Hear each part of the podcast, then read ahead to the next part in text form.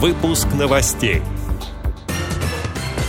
Президент ВОЗ получил памятные награды от Русской Православной Церкви и мэра Москвы. В Калининграде незрячий актер открыл театральную студию на базе региональной организации.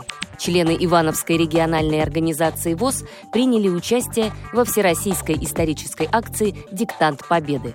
На турнире по шахматам для инвалидов в Магнитогорске выбрали лучших спортсменов. Далее об этом подробнее. В студии Ярославна Буслакова. Здравствуйте.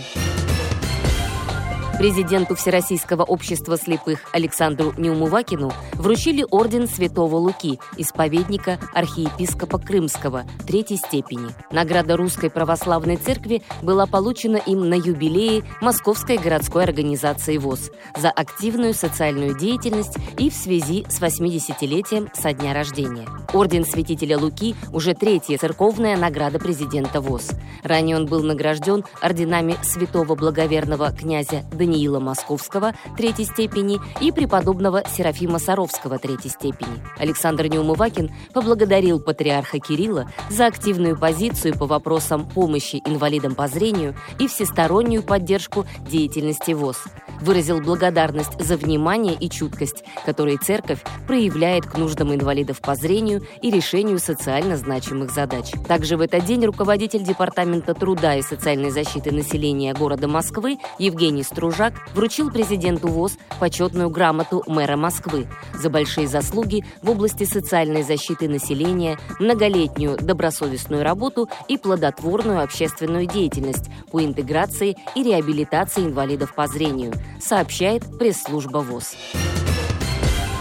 В Центре реабилитации слепых Калининградской областной организации ВОЗ открыли собственную театральную студию. Студия «Тевос» появилась благодаря незрячему актеру Даниле Филатову. Первое занятие познакомило начинающих актеров с планами и методиками организаторов. Сначала работа молодой труппы будет направлена больше на психологические процессы, ощущение себя и своего голоса в пространстве, постановку пластических элементов. А затем начнут проходить непосредственно репетиции постановок с участием зрячего ассистента режиссера. Участники Тевоса договорились собираться раз в 8 дней. Также студия будет рада приходу новых людей, передает наш общественный корреспондент Едгар Шагабуддин.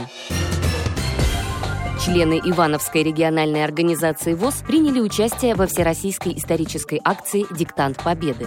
В областном доме культуры ВОЗ была организована площадка для участия в акции. Диктант состоял из 25 заданий, 15 из которых были в тестовой форме и 10 заданий с кратким ответом. Текст озвучивала главный библиотекарь Ивановской областной специальной библиотеки для слепых Августа Виноградова. Записывать ответы в бланке инвалидам по зрению помогали волонтеры Победы. Участникам пришлось вспомнить имена полководцев, города-герои, города воинской и трудовой славы, хронологию сражений движений. Всего в мероприятии приняли участие 20 активистов. Уходя с площадки после диктанта, они обсуждали между собой ответы на вопросы и делились впечатлениями, передает Медиавоз. В Магнитогорске провели открытый турнир по шахматам среди людей с инвалидностью. Состязания, организованные Магнитогорским городским собранием депутатов и местным отделением ВОЗ, проводились второй год подряд. Турнир длился два дня и проходил по швейцарской системе в шесть туров. Среди мужчин победителем стал Загид Зайнышев, на втором месте Рашид Мазитов, на третьем Александр Рожков. Праздновала победу среди женщин Людмила Личман. За ней следовала Наталья Самойлова. Третье место у Мирославы Колесниковой. Победители и призеры получили кубки собрания депутатов и денежные премии. Эти и другие новости вы можете найти на сайте Радио ВОЗ. Мы будем рады рассказать о событиях в вашем регионе. Пишите нам по адресу новости собака ру. Всего доброго и до встречи!